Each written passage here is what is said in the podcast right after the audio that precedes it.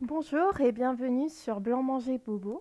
C'est le premier épisode et bah, je vais me présenter. Je m'appelle Émilie, j'ai bientôt 40 ans. Je suis célibataire, j'ai pas d'enfants, je suis végétarienne, j'ai des chats, je suis écolo, je roule à vélo et euh, je suis une personne euh, racisée.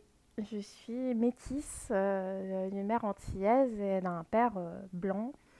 Je vis dans le sud de la France, sur la côte d'Azur. Je suis cadre, j'ai un bon salaire. Voilà.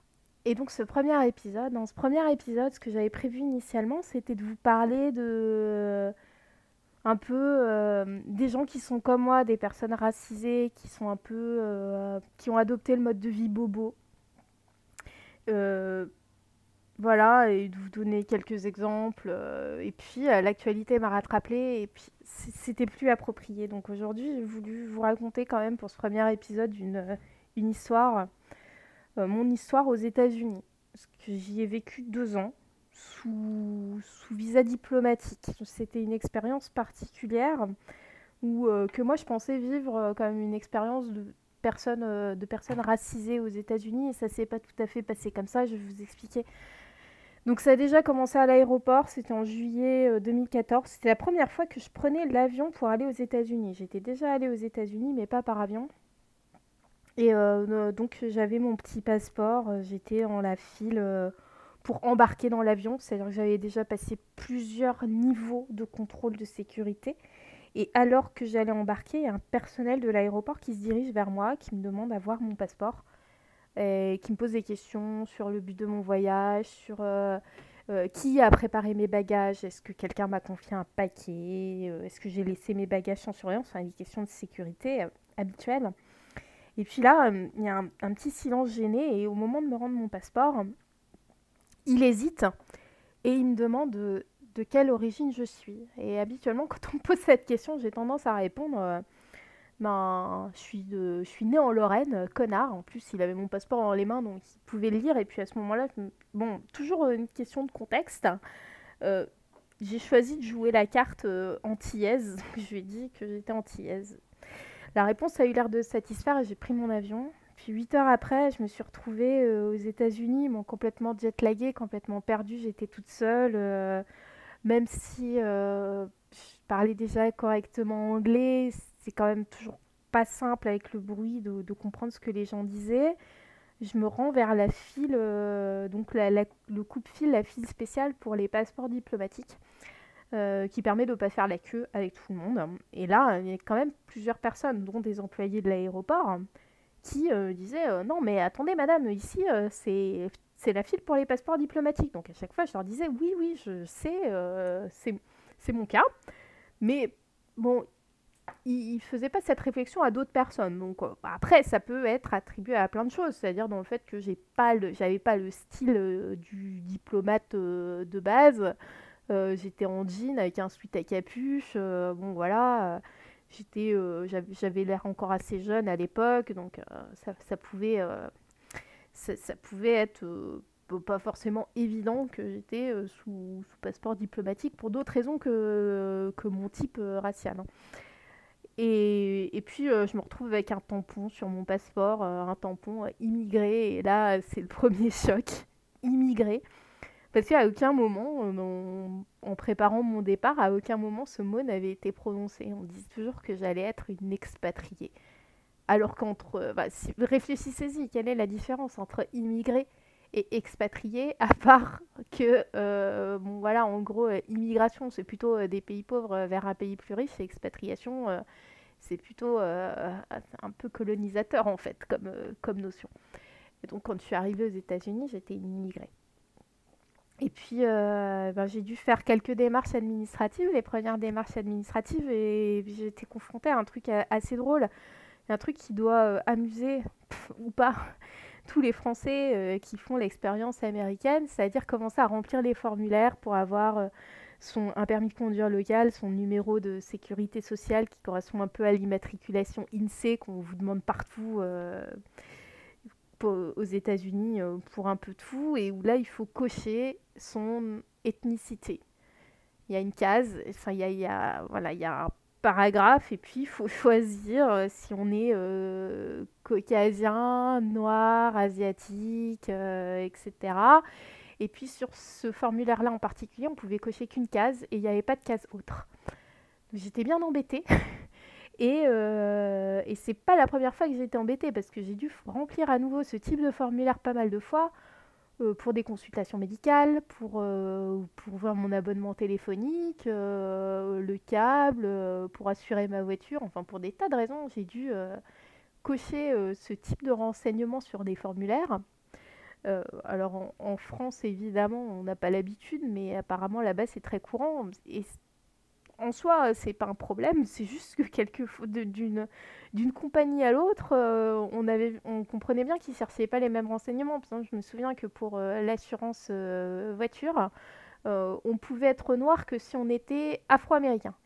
Il n'y avait pas une case juste noire, on était on était blanc ou asiatique ou afro-américain. C'est-à-dire qu'il n'y avait pas de noir ailleurs pour, pour cette compagnie d'assurance, en fait, il n'y avait pas de noir ailleurs qu'en Amérique un peu curieux quand même quand on sait que les noirs ne, enfin ils viennent un peu d'ailleurs quand même hein. voilà et euh, et, voilà c'était un peu cette première expérience où euh, en fait je me, suis rendu compte que, moi je pouvais choisir et que finalement c'était un privilège d'avoir ce choix et j'ai décidé que chaque fois que je pourrais pas être plus spécifique que je pourrais pas donner plus de détails je dirais simplement à l'administration américaine que j'étais noire j'avais, là où je travaillais, une collègue euh, américaine originaire de Louisiane, qui était une femme noire, Tracy, qui avait deux filles euh, d'une vingtaine d'années, deux grandes filles.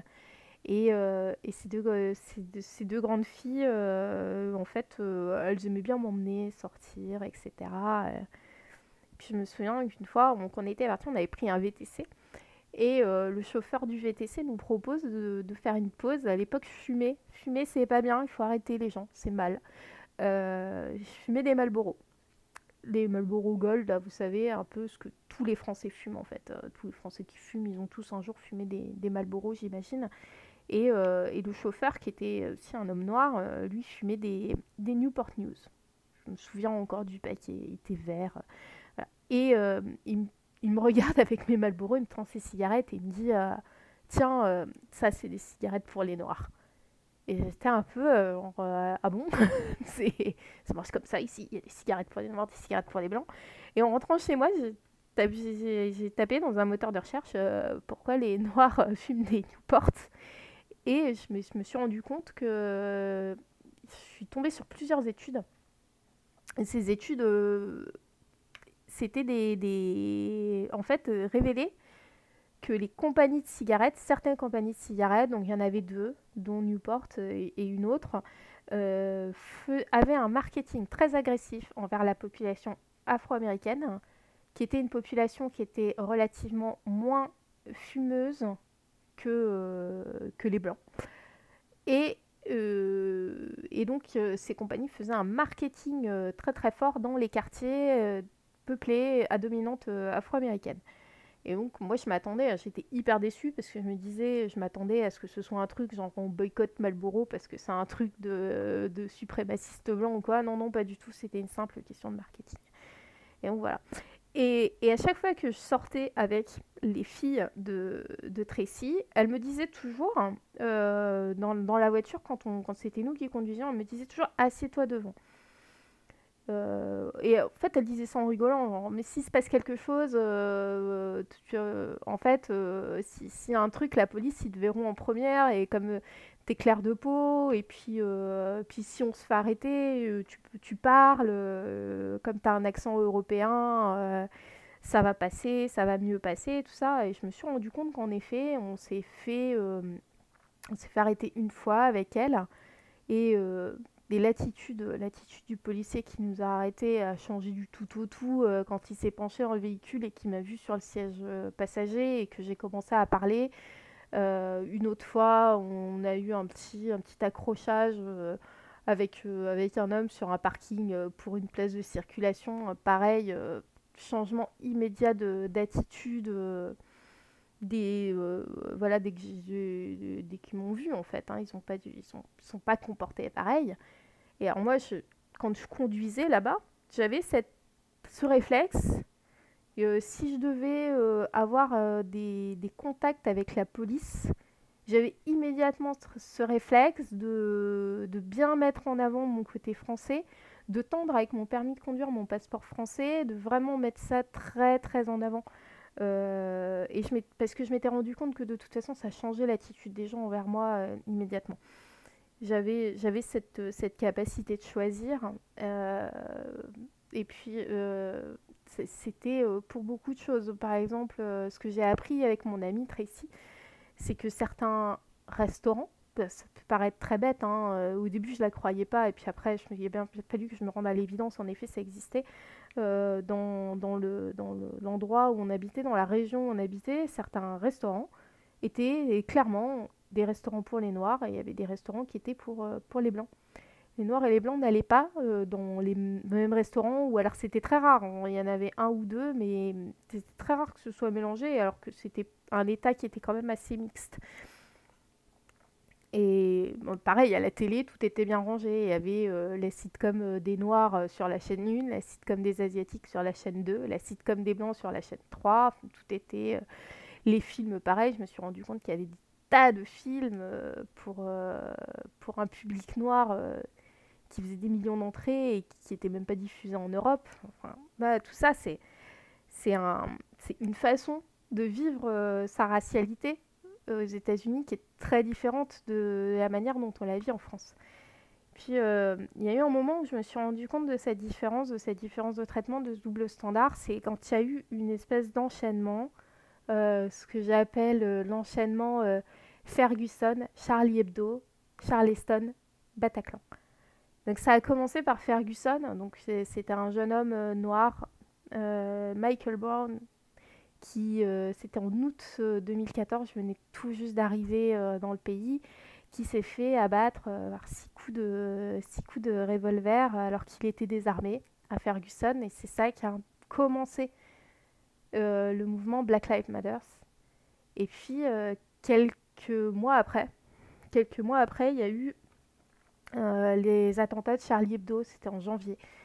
Et là, tous mes collègues américains se sont mis à défiler devant mon bureau pour euh, m'apporter leur soutien, euh, pour me dire que voilà, de pas m'inquiéter, que tout va bien se passer, me demander euh, si ma famille allait bien, si voilà, si, si personne de mon entourage n'était touché, etc. J'ai trouvé ça plutôt mignon sur le sur le moment. Et puis ensuite il y a eu il y a eu Charleston. Charleston c'est au mois de alors Charlie Hebdo c'était en janvier et je crois que Charleston, ça a été au mois de juin, juillet. Et, euh, et donc, euh, à Charleston, euh, c'était une fusillade de masse par un suprémaciste blanc dans une église qui était essentiellement fréquentée par des personnes afro-américaines. Donc, c'est quand même très spécifique et c'est quand même quelque chose qu'on peut tout à fait qualifier de terrorisme. Au même titre que les attentats du Bataclan, au même titre que n'importe quel attentat. Euh, c'est une tuerie de masse pour des raisons idéologiques. Et, euh, donc évidemment, personne n'est venu me voir pour, euh, Charleston, personne n'est venu dans mon bureau, et, personne n'est venu voir Tracy non plus, qui était dans le bureau juste en face du mien, personne n'est venu la voir. Et moi, je ne suis pas allée la voir non plus, je ne lui ai pas parlé de la fusillade de Charleston pour une raison très simple, c'est que je n'avais pas réalisé ce qui s'était passé. C'est-à-dire que les médias, les médias ne me... La manière dont, les événements étaient présentés dans les médias ne me permettait pas de comprendre qu'entre Ferguson, donc qui avait eu lieu quand même presque un an avant, et Charleston, euh, c'était deux événements différents. Le traitement médiatique était exactement le même. C'était les mêmes images, à savoir qu'on ne parlait absolument pas des faits et on ne voyait que des groupes de personnes noires dans la rue en train de manifester, en train de balancer des fumigènes, en train de protester. Et c'était exactement les mêmes images. Et moi, dans ma tête, je me suis juste dit, euh, tiens, c'est un rebondissement de l'affaire euh, Ferguson. Euh, c'est un rebondissement de l'affaire Michael Brown. Voilà, j'ai pas capté tout de suite que c'était deux affaires différentes. Et puis plusieurs jours se sont passés avant que je me dise, mais tiens, mais non, non, en fait, c'est deux trucs différents, quoi. Il s'est vraiment passé un truc grave à, Charleston. Euh, c'est un nouvel événement. Les médias ne me permettaient pas. vous savez, c'est ces flash infos qui passent partout, un peu style BFM TV, ne me permettaient pas de, dissocier ces deux événements qui étaient exactement euh, dans le traitement médiatique euh, les mêmes. Et je m'en suis voulu parce qu'encore euh, quelques mois après, il y a eu les attentats du Bataclan et là, à nouveau, mes collègues américains ont défilé devant mon bureau pour venir m'apporter des témoignages de soutien, pour prendre des nouvelles de ma famille, pour me demander si j'allais bien, si j'étais pas trop choquée, etc. Et même euh, Tracy, alors que euh, j'avais rien fait pour elle, elle avait affiché sur sa porte, c'était très mignon, elle avait affiché une petite euh, image avec la statue de la liberté qui, qui euh, prenait, euh, qui consolait la tour Eiffel. Euh, c'était super mignon et moi j'avais été incapable de faire ça pour elle parce que je n'avais pas perçu, j'avais pas perçu que si c'était passé à Ferguson, ça pouvait peut-être la toucher elle en tant que personne noire américaine. Et, je m'en veux encore aujourd'hui parce que je me dis tiens, j'ai pas pensé, j'ai pas pensé à le faire. et, vous, si ça arrive si vous voyez que, qu'en France ou dans un autre pays, il y a, une attaque euh, contre un groupe euh, racial ou un groupe religieux ou, euh, ou un groupe selon sa préférence sexuelle, peut-être et essayer de, marquer aux gens de vos connaissances qui sont concernés par, par, ces groupes, par ces minorités, et essayer peut-être de marquer de la sympathie comme vous auriez marqué de la sympathie euh, à quelqu'un dont le pays est touché par des attaques terroristes. C'est une idée. Mais euh, bon, après, pour, pour conclure quand même, pour pas finir sur une note trop grave, moi je vous dirais, si vous devez voyager aux États-Unis, si vous devez euh, y rester un certain temps, franchement, si vous avez le choix, essayez de pas être noir. C'est franchement pas pratique. franchement, il y a mieux. Euh, après, j'ai pas tout essayé. Hein. J'ai pas pu essayer euh, asiatique, j'ai pas pu essayer latino, j'ai pas pu essayer juif. J'ai pu essayer euh, un, petit peu noir quand ça m'arrangeait et blanc quand ça m'arrangeait. Et, et, noir, non, franchement, c'est pas pratique. Quoi. Si vous pouvez éviter, évitez. évidemment, je plaisante. Je sais que on n'a pas le choix. Que la plupart des gens n'ont pas le choix que pour moi, euh, cette capacité d'avoir le bouton on-off et de passer de l'un à l'autre, euh, ça me permet en fait, quand la situation devient désagréable, de juste euh, de couper, de passer à autre chose, de mettre en avant un autre pan de mon identité. Et d'autres personnes n'ont pas le choix. Et que cette fraction de seconde qu'il me faut, moi, pour appuyer sur ce bouton on-off, c'est pour certaines personnes, c'est leur vie qui se joue sur ces quelques fractions de seconde. Je vous remercie d'avoir écouté cette première édition et euh, bah, j'espère vous retrouver très bientôt pour l'épisode qui était prévu quand les choses euh, se seront un peu calmées, quand le sujet sera un petit peu moins sensible et que je pourrai à nouveau me vautrer dans le cynisme et l'humour noir. je vous dis à très bientôt.